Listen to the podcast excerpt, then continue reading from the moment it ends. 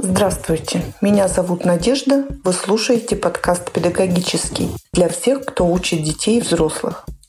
Сегодня поговорим о системно-деятельностном подходе в образовании. Федеральный государственный образовательный стандарт обязывает школу научить ребенка самостоятельно добывать нужную информацию, систематизировать ее, обобщать и делать выводы.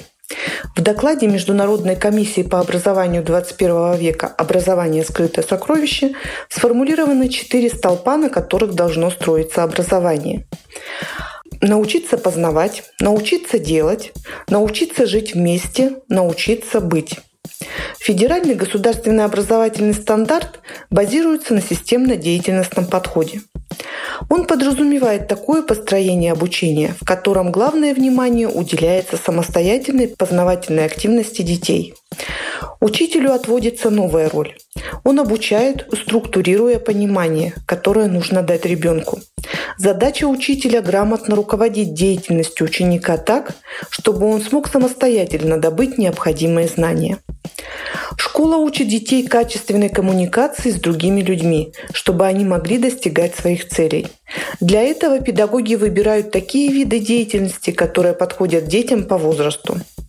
Основной смысл применения системно-деятельного подхода в развитии личности и социальности, в познавательном и коммуникативном развитии.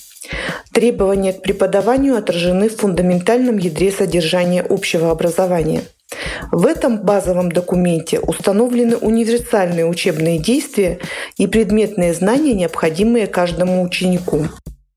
Каждый ребенок должен уметь определять для себя цели, самостоятельно планировать пути их достижения, выбирать наиболее эффективные способы решения. Системно-деятельностный подход в целом мотивирует школьников к самостоятельному познанию. Базируется он на принципах деятельности, непрерывности, целостности, минимакса, психологической комфортности, вариативности и творчества. Школа всегда использовала и будет использовать разные типы уроков. Системно-деятельностный подход делит уроки на следующие типы. Уроки открытия нового знания, уроки рефлексии, уроки общей топологической направленности и уроки развивающего контроля. Урок, в свою очередь, делится на этапы. Первый этап – мотивация или самоопределение к учебе.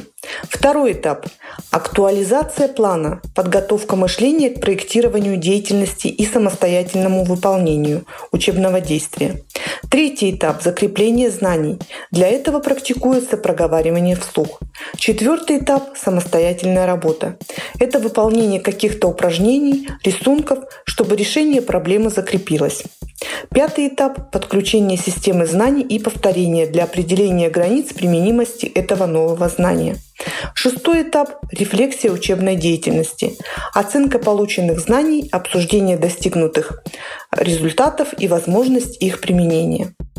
Это был подкаст «Педагогический». Благодарю за внимание. Встретимся в следующем выпуске.